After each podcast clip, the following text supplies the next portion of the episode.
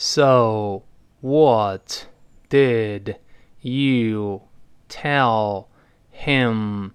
I told him that if he could be more patient and try not to lose his temper so easily, he would be more popular. No wonder he threw a fit. His popularity is really a sore spot.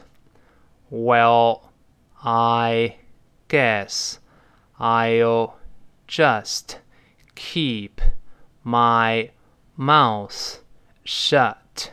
That'll teach me to give advice, not unless you want to die.